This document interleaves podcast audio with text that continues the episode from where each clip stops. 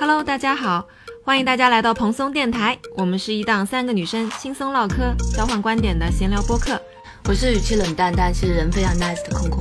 我是笑得很大声，有时候需要你们调低音量的天天。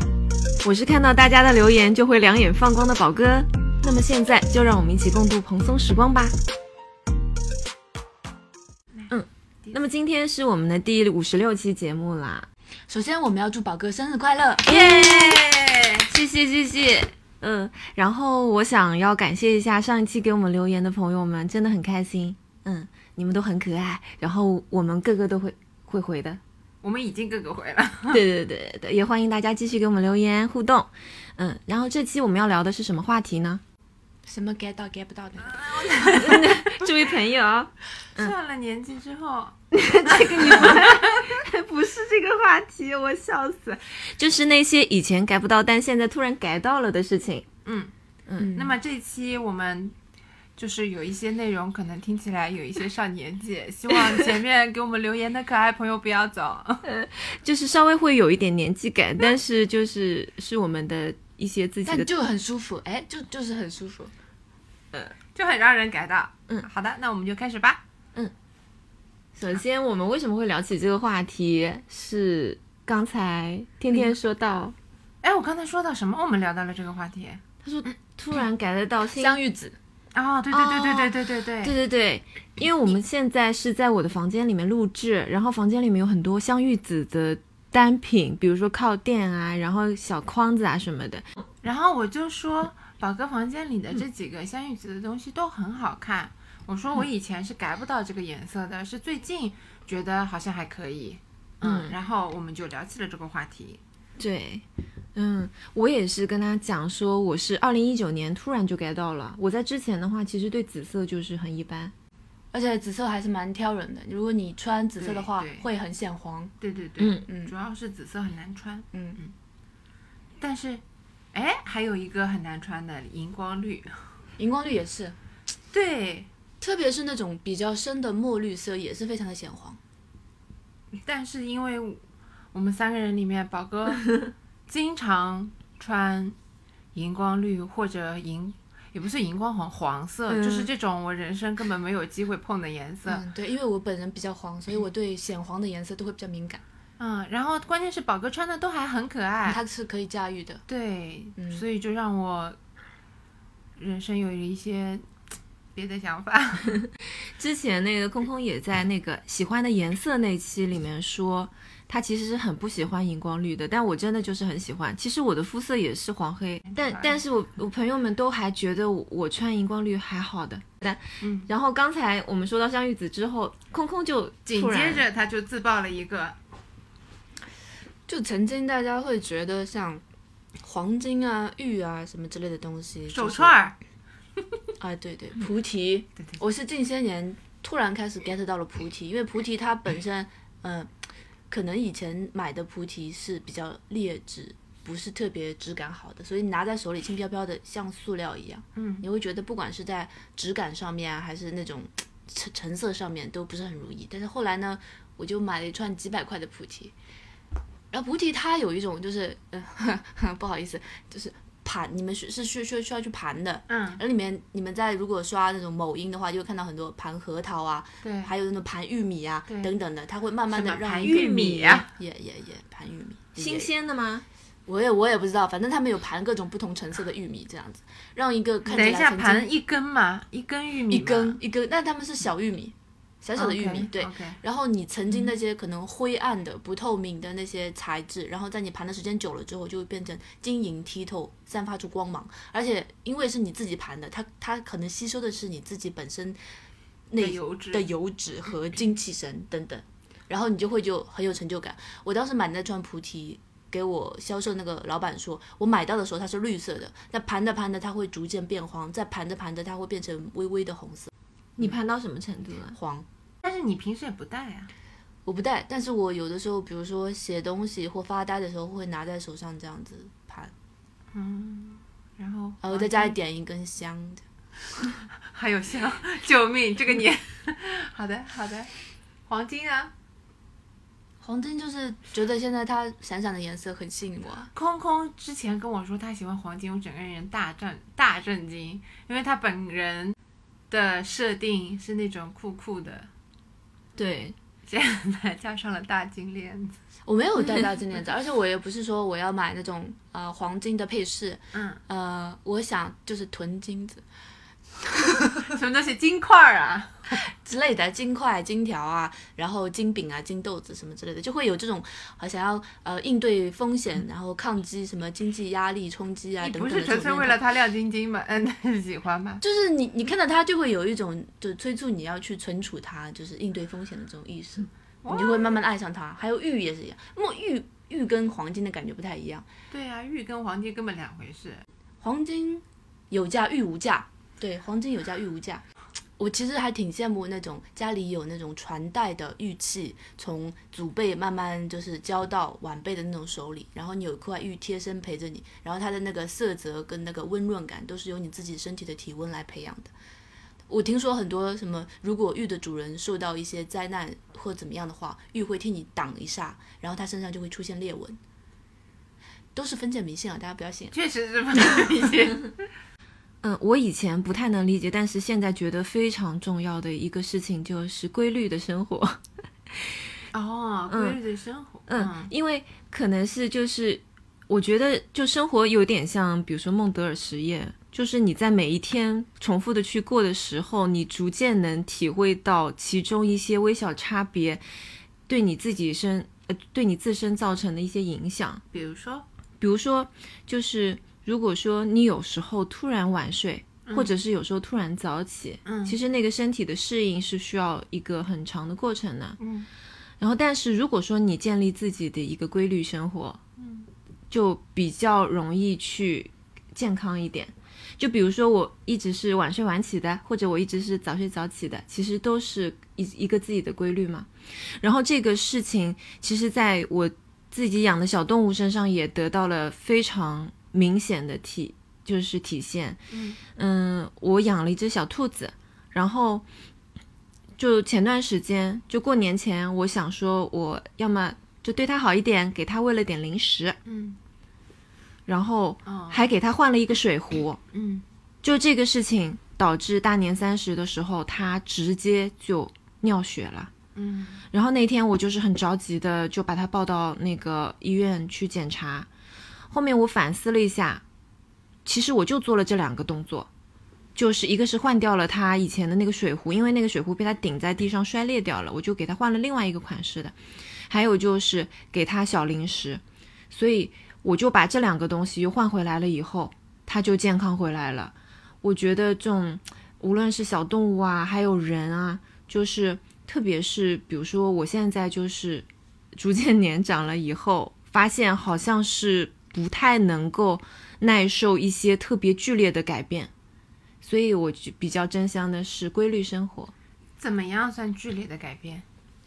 嗯，就比如说啊，比如说我平时都是一点睡觉，嗯嗯，那我某一天我比如说我通宵，或者是熬到三四点钟，这种我觉得算是比较剧烈吧。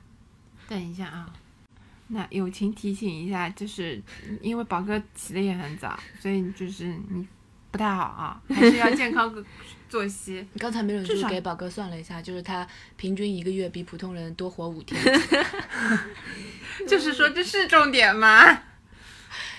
他他其实刚才讲规律的时候，我当时还以为是那种生活中可能有点玄学的那种小规律呢。真的，我真的以为是这个。如是比如说他上次跟我们说的，就是现在要把粉色的东西放在，不不不，不是不是，那是风水，那是那是过年的风水风水。对对对，嗯不要讲这些那你比如不要讲这些，不要讲这些。呃，比如说是呃，如果你要去做一件非常重要的大事的话，不要把这个事情告诉别人。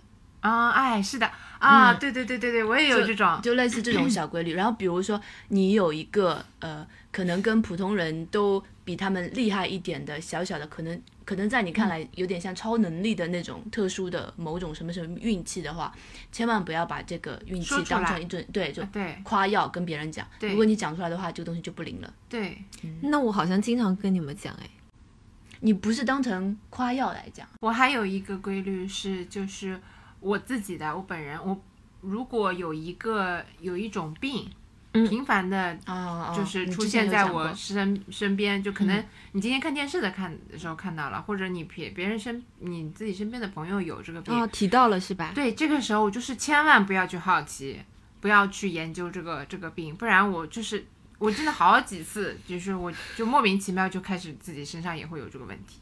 又到我了吗？对，到你。什么东西啊？给我看一看。我我那个什么，艾灸，艾灸，推荐大家艾灸。呃，艾灸和泡脚，因为我之前也是属于那种活蹦乱跳的年轻人嘛，以前啦，曾经，然后现在随着岁月的蹉跎跟摧摧残之后，发现了每天泡完脚之后可以睡得非常的沉，就不会让你有失眠的困扰。然后放一些什么艾草的那种药包啊在里面，还有宝哥给我的，呃，一个温泉泡脚的那种汤料。然后就会觉得非常的舒服和自在，然后艾灸也是在那个艾灸馆里面体验了之后，呃，艾灸和推拿让你浑身畅通，然后筋骨就觉得非常的舒展和放松，然后自己家里还买了艾灸的小配件，你可以自己在家里面操作。是那种无烟的吗？有烟的，无烟的买不起吧？可能，但是。你在操作的那个过程中，好像是一个是应对痛经，然后还有就是我家属他胃也不好，腰也不好嘛。然后如果他比如说背面趴着，给他腰上灸个一个多小时之后，就会感觉那个地方舒服非常多。然后如果我痛经非常难受的话，也是靠那个东西灸一灸，然后也会觉得好像通了很多。嗯，呜，你觉得那个原理是什么？I don't know，我只是觉得它有效。我小时候，我妈经常会说一句话，就是“通则不痛，痛则不通”嘛。嗯，我觉得就是所谓的气血，应该还是有有一点点道理的。我觉得就是血液循环，对，就血液循环流，加快你的新陈代谢，对，流畅了以后，感觉人就会好一点。哦，对，这两年的情况，嗯，我不就看了很多就这种西医的事情东西嘛，然后我发现我改到了中医里面的一些。一些理论吧，比如说刚才说的这些，呃，这个艾灸，嗯，它可能其啊，一个艾灸，一个泡脚，它其实我自己感觉啊，它其实一个是提升你的体温，嗯，然后加快你的新陈代谢，然后还有一个点就是之前不是疫情来的时候，大家不都说泡个澡就能好什么的吗？这其实就是跟你吃药。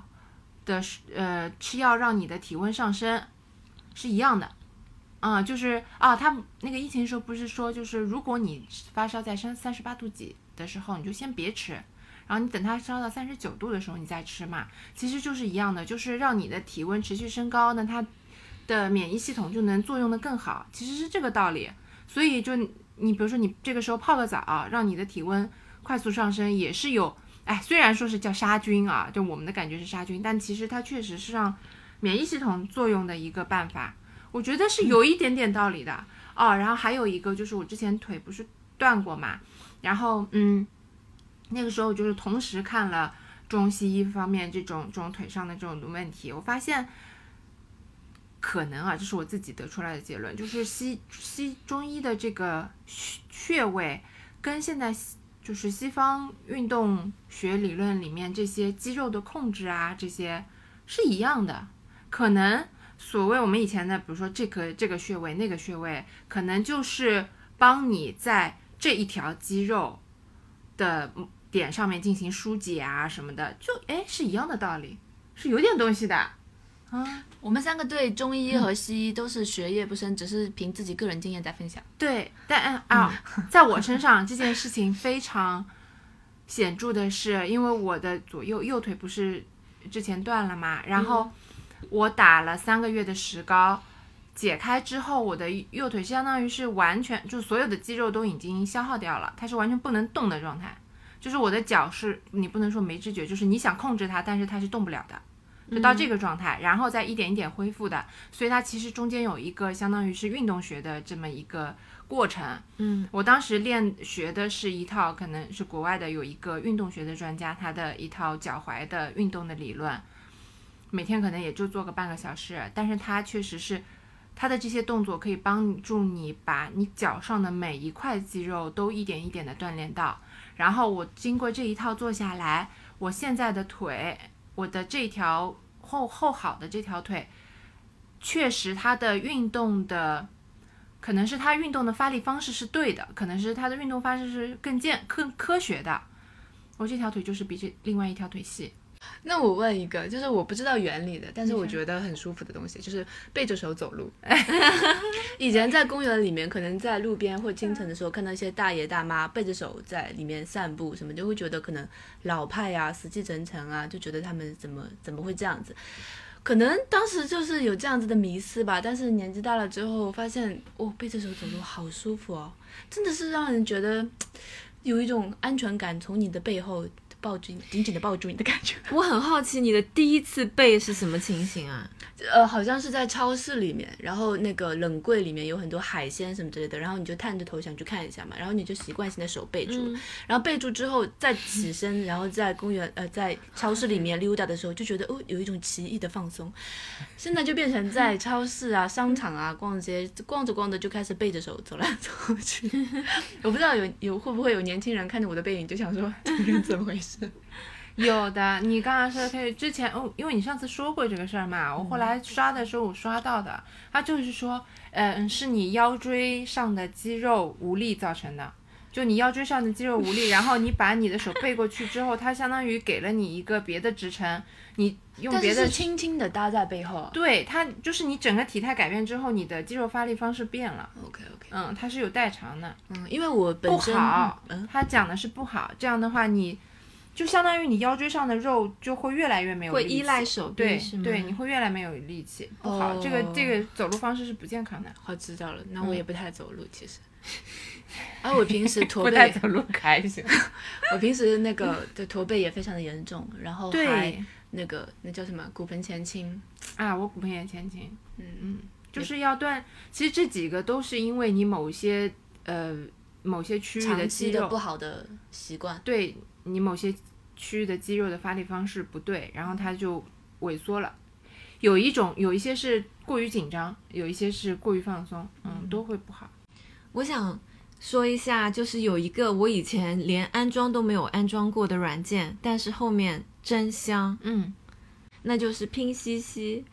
就安装了以后，感觉打开了一个大门，然后就是家里很多小东西都可以在上面找到，就是性价比非常高的。选择方式，就刚才我还跟天天和空空分享了一个我最近刚刚买的一个东西，然后它叫大拇指那个极限器，它就是我不知道你们有没有见过，它就是像一个举起来的一个大拇指一样，然后举起来一个在点赞的手。对，然后你的那个，比如说电脑的线啊，或手机的充电线啊，或者是你的面霜，它有一个小的按摩的勺子，你都可以就是用它粘在旁边，然后我觉得还蛮可爱的。它总价的话就五块九这样子，几个？四个。嗯，然后相当于是每个摊下来就是一点点钱。嗯嗯，然后最近还有买的另外一个，就是刚才空空有问起来的，嗯，我买了一个星之卡比的一个。就是保护套是用在也是用在我的充电线上面的，它也就是五块钱不到。然后就这类的东西，我就随便翻一下，发现买已经买了非常的多。很多东西其实我是在逛，就是嗯橙色软件的时候我不会买的东西，可能我在橙色软件上比较多的是买一些文具啊或者一些衣服啊什么的。但是这种家用的特嗯。比如说五金件啊，什么这种小的配件，这种小玩意儿，觉得就真真的可以买到很多，淘到很多宝，而且问题是它就是真的巨便宜还包邮。嗯，我有听说现在好像拼夕夕和橙色软件的定位其实是有一点偏移、修改，跟之前不一样的。像在拼夕夕里面，如果你其实是去买那些。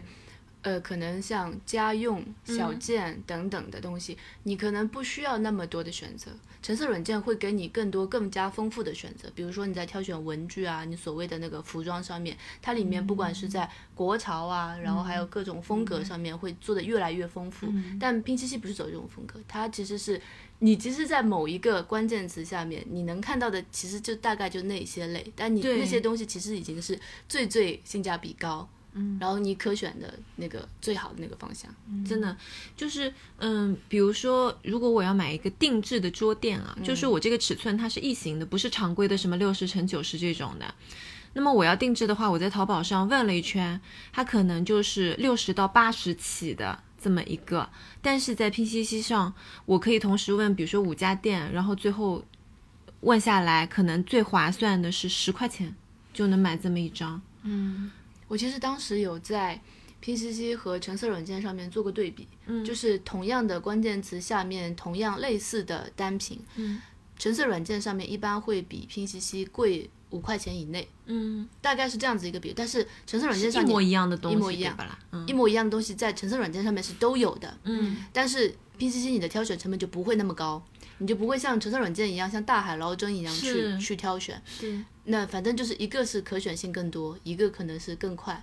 对我自己的感受是，就我只讲标品啊，我就拿洗洗洗洁精，就拿我那个喷喷的洗洁精来做、哦。做例子，就是所有都是都是这种，就有品有明确品牌、有明确的规格的这种东西，在淘宝这边，你可能你买的时候，你不是要做一系列的功课吗？你要踩这个链接，你要领这个优惠券，你要买个什么淘宝省钱卡，反正就是一顿操作下来的这个价钱，可能你直接去拼夕夕上面搜，它就已经直接是这个价格了。就是说，商家自己可能有一个底价，真的，对，然后特别是像这种比较大牌的商家，那他在天猫开的是天猫店，天猫店本身就是有一笔营销费用的，大概百分之十或者大概百分之十或二十左右的这个价的这个折扣，天猫平时是就比如它相当于有一个标价。或者有一个标的折扣价，然后到了活动，因为现在的活动不是越来越多了嘛，到了活动日才是它真正可以下手，你觉得合适的买的那个价格。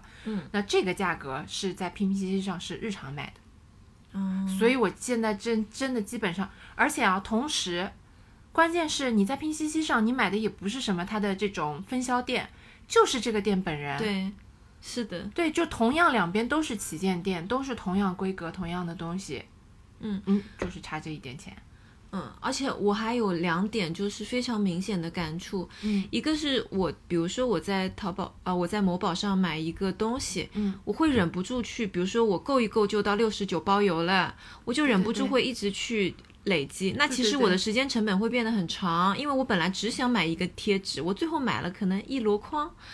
然后我在拼夕夕上就比较干脆，而且它经常有两件包邮啊什么的，对对对。那这个东西它就是，首先它是很便宜，还有一点就是，我觉得它的试错成本很低。嗯，就是我经常会有一个东西，我不确定这个东西我会不会长期的去用它，或者是它这个东西会不会是一个智商税。但是啊我觉得由于它的定价比较低，然后呢买过的人又比较多，你就会觉得这个踩坑，它是哪怕你踩了也不会过于心疼的一个选择。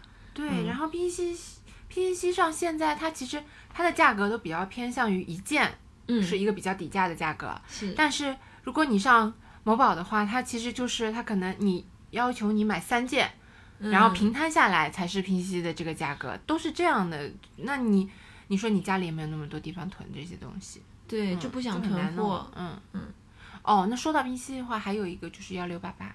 对，嗯，上次宝哥给我推荐的那家，收纳盒。对，用来做的收纳盒，这真的是可把我划算死了。嗯，因为我们当时就看了原价，呃，就说品牌店啊，品牌店，比如说它卖一个一百二十几的中盒，那我们在幺六八八上买一个没有品牌标识，但我们自己可以重新去设计的一个这么一个盒子，可能只要二三十、三四十对。所以就是我们买了一叠，就可能四五个这种盒子叠在一起这么一摞，然后才是人家品牌店的一支的价格。对，是的。然后它的做工，你只要不是特别完美主义的话，我觉得都可以接受。它不是那种你边缘刺到拉毛的那种，对，它就是你平时用用是完全 OK 的质量，所以我觉得嗯挺好的。挺好的，挺好的。那说完拼夕夕，咱们来说一个 LV。嗯，就是说说完便宜的再整个贵的，显得我们没有那么便宜。啊，对，就是就是我本人的感受，就是很明确的，上了三十岁之后，忽然对 LV 的老花有了一丝新的理解，也不是理，就是能看顺眼了，就好像还可以。那咱们以前看到这个老花是什么就是感觉？就是我首先我是真的完全改不到，我真的疯了，我改不到。我想想，怎么会有人买这么难看的东西？而且那个配色以前会觉得 too old 这样。，对，又土又老，但是没有想到哎，这个东西很微妙，真的很微妙，我们也不知道会发生这一刻，是真的越来越顺眼了。对，怎么回事？变成了有一丝耐看。哎，我是很知道我为什么会变成这样子的，你说，全是靠我家属对我的洗脑。你说，因为他就是在各种潮牌啊、轻奢啊、奢侈品领域遨游的一枚小少年嘛，对吧？嗯所以呢，他常年就会跟我讲说，比如说 LV 的经典的老花，嗯哼，它其实是最值得入手的。对你不要就是 LV 有新品出来的时候想着去买新品，它跟买衣服的逻辑是不一样的。如果你越买经典的，然后它会越更加容易保值。嗯，就奢侈品的理念，以及说，比如说有很多不同的 different kind of 鞋，嗯，我是完全不能理解的。比如说巴黎世家那个很重的老爹鞋。厚的老爹鞋，啊，你开车是非常不方便的，而且它的价格可能八千到一万几不等的鞋，OK，它就是慢慢让我觉得哦哦，我一开始在公司里面不是有非常多的人喜欢穿那个运动鞋，头扁扁的，叫什么来着？哦，我知道了，椰子，椰子，对对对，就是哦，椰子，嗯，我以前对于我们公司里面有很多同事非常喜爱穿的一种运动鞋品牌，是非常不屑一顾的，就觉得他们穿这个鞋就是看起来非常的嗯不好看。然后我对公司里面的那些那些朋友们，他们其实 也没有正确的认知，所以呢，当我的家属跟我介绍说，你知道吗？这个鞋怎么样怎么样之后，我有一天突然恍然大悟。我身边那些人都好有钱呢，因为他们都是穿 different kinds of 椰子，对吧？而且他们有一些椰子的款式，在我的家属被给我科普了之后，我才知道，就不只是两千起的，可能有一些椰子的千，对对对的价格其实是哦更贵的。我当时一直觉得你们穿这种好难看的运动鞋到底是图什么？但是呢，我也有自己的底线，比如说我的家属之前给我科普那个洞洞鞋，嗯然后他就说。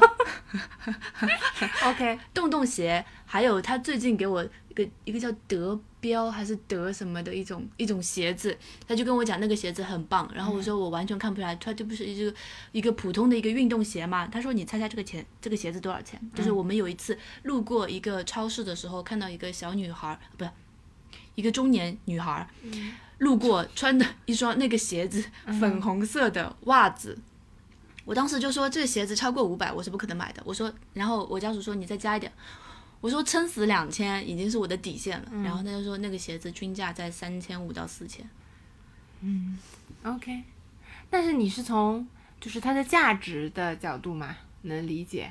但哎，我跟你说，我我反思过，我想我是不是就是被消费主义洗脑？嗯，就是说是因为他们身上透露着一些金钱的光芒，所以我越看越顺眼。哎，不是的，我感觉我就是纯粹就是这有，因为 LV 最近它不是出了一些比较小小的包嘛，哎，越看越可爱，哦，有点东西。我刚才讲那个鞋的品牌叫德训，德训鞋，德训鞋我知道，你知道是吗？嗯我知道你觉得那个鞋好看吗？我给我看一眼很多都不太懂。给我看一眼，长什么样子啊？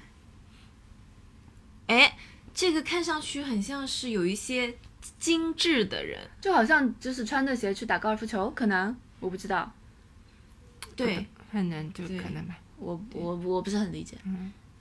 就是嗯，LV 我可能就是没有那么明显的感受，嗯，但是我确实是觉得就各种牌子的包啊，我都逐渐能感受到耐看是什么意思。哎哎，我以前是就觉得这个东西我一定要就是肉眼可见、很直观的好看我才行。对对对对对对，然后现在突然觉得有一些它本身很好看的东西，其实挂在你身上，或者是你穿在身上，很容易并不好看，一下就腻了。对，但是有一些看上去非常低调、朴素，朴素，它透露这种耐看的时候，你越看越觉得它透露着一种气质或者也好，一些韵味在里面也好。对对对，哦，你这些都好像是以前改不到的那种，是的能改到了。然后现在会也会试着去理解哦，如果说我们有一天要背这样子的东西，或者要穿这样的东西，需要怎么去搭配一下？可能嗯是跟现在的穿着截然不同的两种方向，对但是会愿意去审美，就是对，我觉得接受这个。可以理解了。现在，嗯嗯，这是我现在能改到的很大的一个区别。嗯，你说，你说，我开始 get 到星巴克的咖啡不好喝。啊，我以前是 get 不到，因为我们之前上班的时候是每天一杯星巴克的标配。对，然后如果有朋友送的话，呃，有同事下午茶什么之类的，可能会再来一杯星巴克，或者再来一杯那个 Costa，Costa。对，Costa 比星巴克难喝，这个是当时我能 get 到的。所以我当时是觉得星巴克是提神的，是好喝的。嗯，可是直到我现在开始在两位有品质生活要求的朋友的推荐下，了解了杭州开的那么多其他的咖啡店之后，我才会理解到，哦，原来星巴克其实，嗯，普，嗯没味道，淡，对，星巴克是真的淡啊，真的淡。真的淡。对我，我反思过，因为我，嗯，我也是，我其实是因为每为了集三顿半的那个小杯子，啊，然后开始就是每天就真的很固定的喝一杯咖啡，然后呢又开始因为有一些朋友推荐的这种手冲嘛，然后又入了手冲的坑，哎，然后还买了你们家那种摩卡壶，就是经过这么两三年的坚持吧，然后有一天突然可能就路过星巴克的时候带了一杯，今天觉得说这个咖啡怎么回事，嗯嗯，淡的全是水，没有味道。甚至有些夏天的时候 get 到，就是瑞幸比这个还好喝。对，然后现在有些品真的不错嘞。对，然后你 get 到说这个咖啡里面是不是冰好像化了之后也会淡了，嗯就不行。哎，就是这么神奇。嗯，然后刚才讲到这咖啡的时候，我突然又想到一个，嗯，我现在 get 到，嗯，就外面我们出去吃饭的时候，有一些不新鲜的虾，就是虾有新鲜和不新鲜这回事儿了。我以前是 get 不到的，我觉得都是一样的调味料，都是喷喷香，油炸一下，稍微调个料就很好吃。现在我能 get 到今天，嗯，今天这个虾这家的虾不行，这家哇，的虾可以老练的说出这句话了。，对你就是能感觉到这家的虾就是肉散的。哎呦，我能讲出来这种话，我当时就第一下觉得我这怎么回事？我，我觉得我能做就是有这个判断，是因为河马养把我养坏了。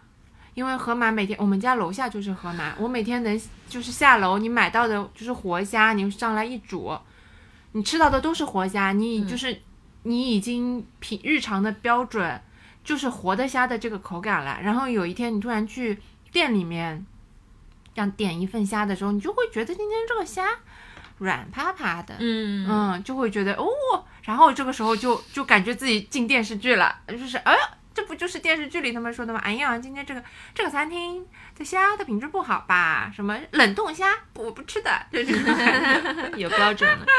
嗯我刚听那个天天他在分享这个事情的时候，我突然又想到了另外一个，嗯给我了另外一个启发，就是我改到了改稿这件事情。就你是怎么从虾改到改稿的？你跟我说说。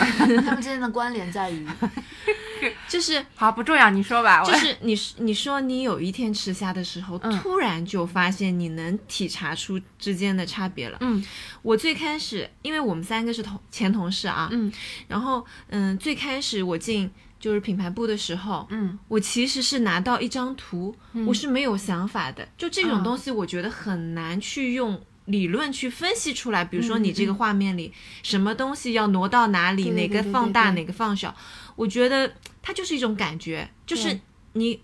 仿佛就是脑中没有那个对的画面的时候，你就提不出来这个该往哪里改。是的。然后当时，嗯，就是天天给我启发很大，就是这件事情。他当时就跟我说过，他说啊，我改稿的话，那基本上是十几稿以上嘛。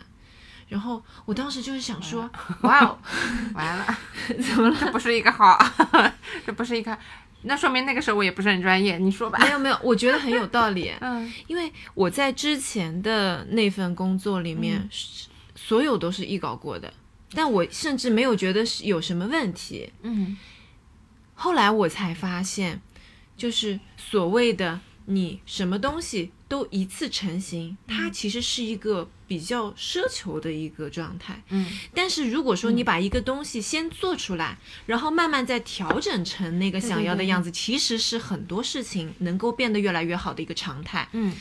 然后就我就逐渐接受了，其实哪怕你拿到一个很好的设计师给你的一个画面，你也需要不断的去打磨和调整这件事情，然后把心态放平了以后，我突然在这些年就能知道怎么去跟设计师沟通改稿这件事情了。嗯。然后最近，嗯，最近的一个沟通设计需求是我给我的小兔子设计了一面旗子，嗯。它是用刺绣去把它刺出来，嗯。这么一个。但是这个主人呢，他接的全部都是猫狗的单。嗯，他说我这个是他的第一单兔子需求，嗯。所以他有一点点就是对兔子的脸的那种造型啊，然后五官怎么放，其实他是需要我去帮他把把控的。嗯所以我的这一稿作为他第一个兔子，改了三十几稿，然后他就只是接一个这个刺绣的一个小旗子的这么一个工作，他也非常的耐心。嗯，我当时一度觉得他可能会不会不耐烦，但他一直就是非常耐心那，他人是真的好。对他人是真的好，他人是真的很好。然后那个我心里也抱着，就是如果他真的受不了了，我也就算了。但是我想要平和的跟他说一下我的想法，这样子，最后改出来的效果我们都很满意。拿来看看。嗯所以我就觉得说，这种调整的心态和这种你能沉下心来改稿的这种心态，其实对很多事情都是有帮助的。嗯嗯刚才给他们看了一下我的小兔子的旗子，嗯，哦，我刚才说到，就是我以前也是一个，就是老是举手啊，老老师问问题，我没有两百分的答案，我不会举手的人。然后后来工作上面也是，就是如果嗯一件事就一个目标。一个任务下来，如果我没有一个自己觉得是个完美的方案的话，我不会动手的，我宁愿这件事情停着。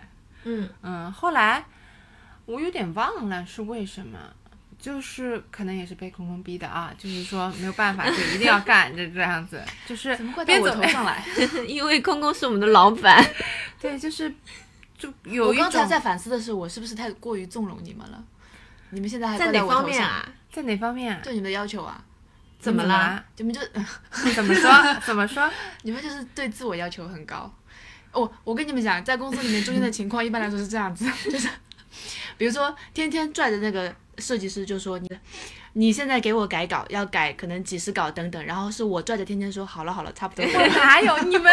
我没有。天天他就是最令人印象深刻的是，有一天晚上，然后他问那个设计师怎么样了，那设计师说还没好，他直接打了个车 到人家座位旁边改稿，改了一个通宵，所以真的很拼，他真的很拼。哦但这件事情我是正向的，我的感受是正向的，因为我很佩服，但是听起来很吓人。但呃听起来就是是你们不想要的甲方，对不对？现在来听起来就是的确有点吓人。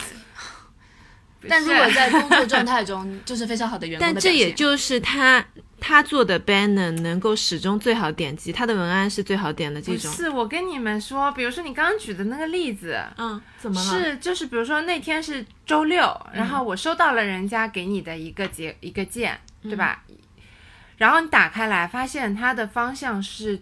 就是一个方向，可能就是你你感觉中间的，如果纯用微信什么的沟通，中间可能就是海量沟通，你知道吗？就这个今天如果不坐在他旁边，我跟他面对面的好好说，他他可能是连现在的方向他都不会改。但是如果这种调整你要电话跟人家讲，很难达到你的目的，所以我想想算了，也不是很远，那我不如冲过去得了。就是这种这种才会变成沦落成这个样子，不是说我就是做人很苛刻的意思。没有苛刻，没有苛刻，嗯，身体力行。然后另外一个就是以前没有改到的是播客，嗯因为我是之前其实我们三个人里面听播客最多的是天天，然后他当时是很喜欢 Nice Try，对，所以说，嗯，我注册这个小宇宙以后，最开始也是先关注了 Nice Try，还有闲聊这种，就是大家都很喜欢的播客电台。嗯然后，嗯，但是到现在为止，就是播客已经是跟我日常完全粘合在一起、融为一体的这么一个状态了。我前两天非常好奇的点到我们三位主播的，就是每个人的空间里面去看了一下大家的收听时长，嗯发现竟然我是最长的，嗯，就是我是七百个小时，然后天天是五百多个小时，然后空空是三百多个小时，就所以就是这就可以说明，就是这个事情对我来说真的是真香了，嗯。我是因为我也觉得是因为就是疫情开始，就这三年、嗯整体的播客质量就是突飞猛进。嗯然后也加上也是就是我们在家待着没事儿干，然后因为一个人在家里嘛，总归就是想稍微有点声音，让就听听有点不一样的东西，然后手上还跟着做自己的事情嘛，所以就开始听播客。嗯，嗯，而且我是因为比较好奇别人想法的这么一种特点，所以比如说我在做一些纯体力活动的时候，我会觉得有一些脑力的碰撞，会对我来说是蛮有收获的。嗯。然后我喜欢的播客其实也是一轮又一轮一直在改变。比如说之前我可能每个月听的最高的是那个闲聊，嗯。然后后面有一阵子是《仙境之桥》，嗯，对，嗯。你说过。然后前面又有一段时间可能又喜欢上了凹凸电波，嗯然后这段时间可能更喜欢声东击西和那个末日狂花。就是每一段时间，好像感兴趣的东西都随着我听的东西一直在更迭，我觉得还蛮好的。嗯，我看看啊，我听，嗯，过刊，之前我们不是很喜欢过刊吗？哦，对，过刊，嗯，然后随机波动我也听的，嗯，然后我看看啊，呃，还有那个谁，我看看我是不是没有标他？嗯对，没标彩。有一个吴奇，吴奇的那个叫什么？螺丝在拧紧，我也挺喜欢的。你们这么说，我都有点不好意思讲了。我最喜欢大内密谈。大内密谈也挺好啊，大内密谈他们他们公司是最专业的播客公司。但我不是，因为听《大内密谈》里面，因为他之前当时他那个主播主持人他是做可能音乐相关的，嗯但我不是听他里面对于流行音乐的想法或者说对国外一些音乐的点评，我是听他邀请不同的嘉宾讲各种鬼故事和哦，是内容像的好听。他有很多，他的鬼故事走向的。然后他有一个非常我非常喜欢的一个嘉宾叫方家和，那个人对于嗯，什么是不是小红书上他也注册了？我不知道，他好像有开了个 B 站，小红书我不嗯清楚。有有有。他有专门讲就是呃《西游记》，然后讲《山海经》，就是古代的神仙的各种奇思妙想，他加入自己的一些理解。然后最近还有分享过一个他什么地府奇遇等等，然后他还有一些就是呃。所谓的大男子主义的朋友们一些扯屁聊天的东西，我都还挺爱听的。嗯，那你应该喜欢有一个李淼，你记得吗？名字有点熟，山水是就他不是三水的那个李淼，他就是他呃全讲这种真实的杀人案。哦不是不是，我不是为了听杀人案，嗯。然后他还有那个呃，有一期就是邀请的嘉宾就是三水，哦。邀请三水来分享他那个《艾尔登法环》的一个游戏的一个理解，哦。然后哦讲的也、也蛮妙的。嗯，我还在推荐一个《离心利比多》，哦是一档情侣播客啊，我觉得还蛮蛮喜欢的。我就是最近从去年开始，我迷上了养花，也没有迷上养花，就是说迷上了养绣球这件事情。嗯，我今天早上出门的时候，还就是看了一眼我的那个花盆，它从冬天的一四盆枯枝，到今天早上你去看它一眼的时候，它所有的枯枝上面长出了新的绿色的小叶子的芽，好开心，巨开心，就是一种哇，他们就我的小孩在健康成长的这种感觉。好不错啊！我没有想到养花能给人带来这么大的快乐。嗯，就是你，你对它的每一份付出，它都给了你回报。哎呦，哎呦，就是很不错。它甚至比养小狗的那个见效更快，就是因为，因为嗯，绣球是非常需要水的，就是你一天就是夏天的时候，你一天不给它浇水，它第二天就死给你看。哇，所以就是你每天在它身上浇的这一遍水，它能保证它就是很漂亮的成长。你一离开它，它就啊不行了，我不行了，这被需要的感觉。对，就真的很有成就感。嗯，没有想到这么开心。嗯嗯既然说到了绣球花，那我就说一个跟花有关的，那就是玫瑰花表情包。OK，这个刚才天天听到的时候是崩溃的。哎，但你在我们三个人的群里好像不太用，从来没没见过你用。是这样子的，就是以前我其实还蛮抗拒用玫瑰花表情包，还有用那个握手啊什么的那种手握手握手。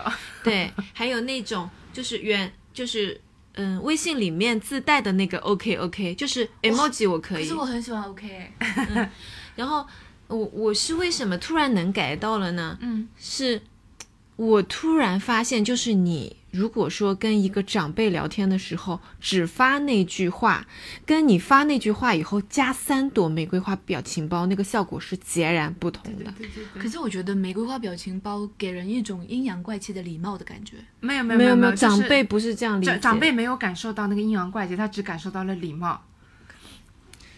如果同辈之间发，会有那种感觉吗？会同辈之间好像不会发，不会。发吧？嗯就是我感觉，就我推测啊，可能他们收到的时候，跟我们收到一个我们觉得比较可爱的表情包是差不多的感觉。对对对，就是你这句话虽然传递给我了，但是我还没有传，就是传达到你的那个情情绪。但是现在你把这个情绪是尊重的，或者是你今天关心我的那种感觉发过来了，你能明显的感觉到他回的东西是不一样的，那个表嗯，语言表情我。下次聊天跟我妈聊天的时候试试。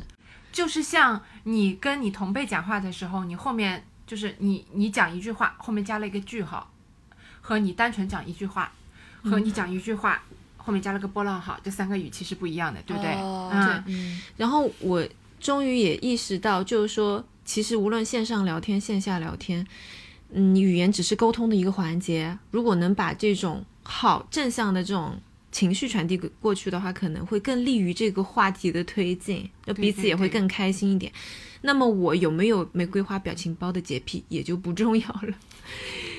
OK，嗯，不错的，玫瑰花、爱心、爱心、爱心，哎，都很好使。我跟你说，对，但是那个有一些场合就是爱心长辈是不会收的。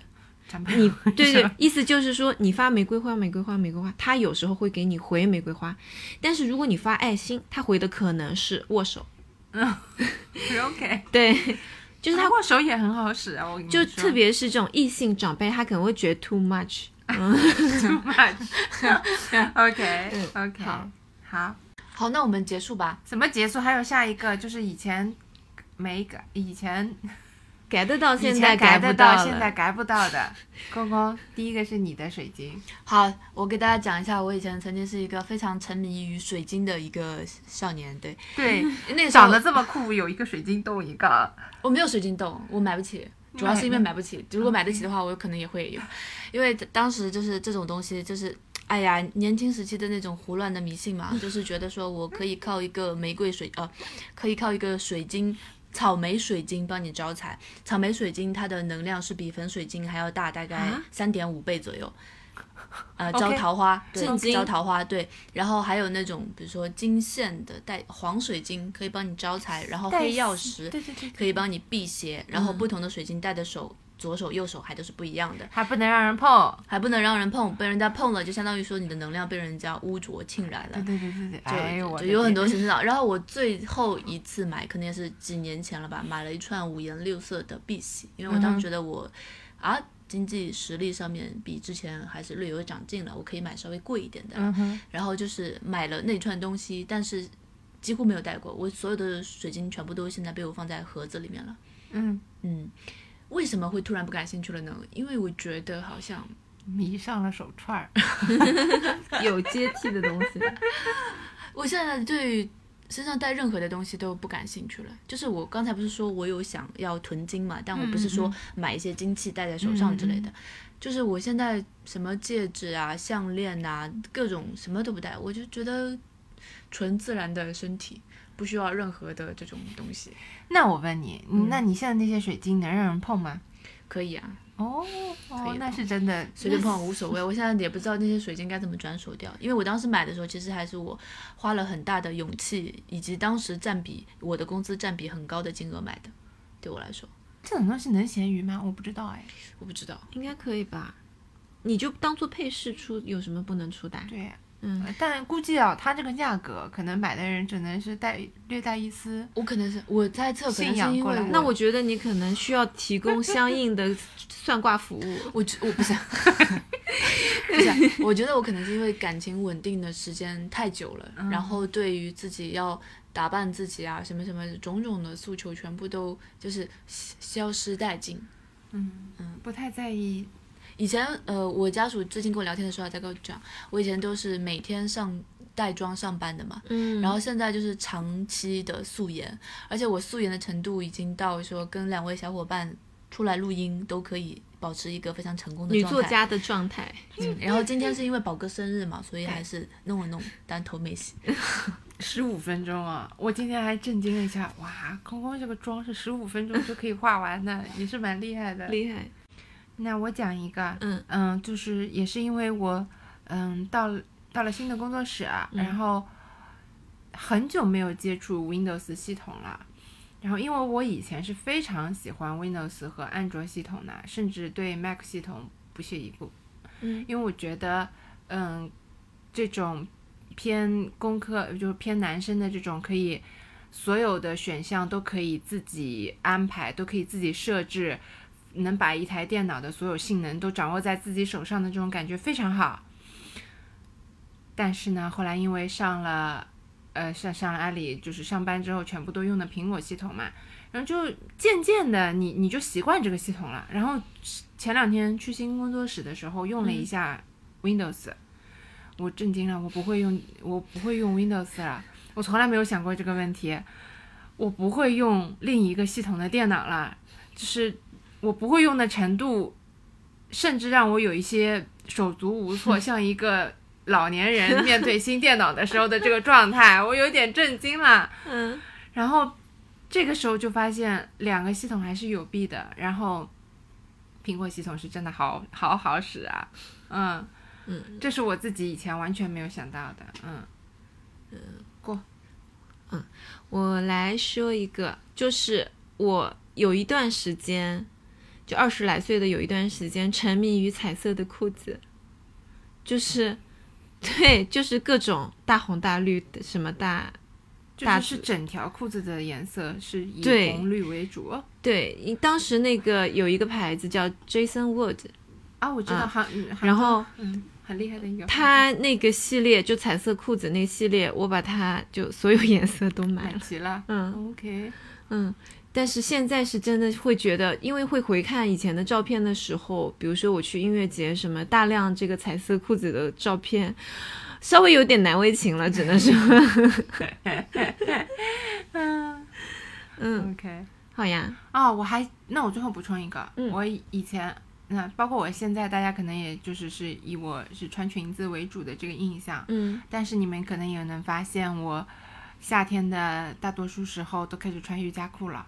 对，对，你不止夏天，你此时此刻没有没有没有今天是袜子，今天是袜嗯，子，因为上次就是瑜伽裤，对。嗯。我以前穿裙子，一个是因为我自己腿粗，我需要修饰一下；另外一个是因为我好像从小就有这个问题，就是我不喜欢任何带裆的裤子。哦，卡住了，对我能接受，我穿裙子也是因为我能接受那个丝袜连连裤丝袜的这个不带裆的这种这种这种穿法。然后，因为去年开始我们在家里健身嘛，打羽毛球什么的，那穿裙子不方便。然后那时候又开始，嗯，有 Lululemon 这种牌子出来，嗯，我穿的第一下我就是惊为天人，怎么会有这么舒服的裤子？它甚至比我的袜子都舒服。然后我就是一发不可收拾。你后面有几条他们家的？我现在有四条，我哦现，在有四条瑜伽裤。哎，可是我有在小红书上听说，好像嗯 Lululemon 的瑜伽裤是真的很不错。是真的不错啊，真的很不错，你去试一下子你就知道了，就是自由，可惜我只买了一条，就是说你嗯就是自由，你而且意想不到而且挺显细的，我说实话，真的、啊？嗯，好的。对我来说，我也很难做到显细这件事情，但是它是真的舒服。就它肯定比你其他所有的裤子都显得腿细，而且舒服，就是有一种很自在的感觉，对它有一种很自它不会在任何角度勒到你。它卡不到你任何的地方。对，，但是款式你可能需要去试一下。我它有几种款式，它我有一款是我朋友都是同一个，就嗯。Alliance 那个，啊，嗯。哎，我买的好像也是阿拉，嗯，那个嗯。真的是特别好穿，就是它什么东西？你瑜伽裤八百五啊？对，而且我跟你说，它就是 这个价，它它是这样的，它有很多个款式，但是其中，嗯，可能比较便宜的那些档位的那个裤子，它的那个面料跟八百五的这条裤子的面料用的是不一样的，嗯，就没有那么舒服。只有它这一条，就是它它有一个特殊的自己的，就是买八百五的这条对吗？对对对对对，啊，我以我以为它叫 elegant，我不知道怎么念，A L I G N，那我们现场来现查查一下，八百五啊，就这个裤子巨舒服，你去穿一下你就知道。Align，OK，、嗯。那就是 Align 这个系列非常舒服，救大命。我一个从来，我一个二十以几年以来从来不穿裤子的人，听着像在裸奔光屁股的小孩儿。就是只穿裙子的人，一下子就 get 到了这条裤子，非常不错，不错嗯，推荐给大家。啊，这个不是不是广啊，因为你们看我们的这个粉丝量就知道了。我们无法有没有广，期待今年有一个广字，让我们支撑下去。好，欢迎大家给我们留言。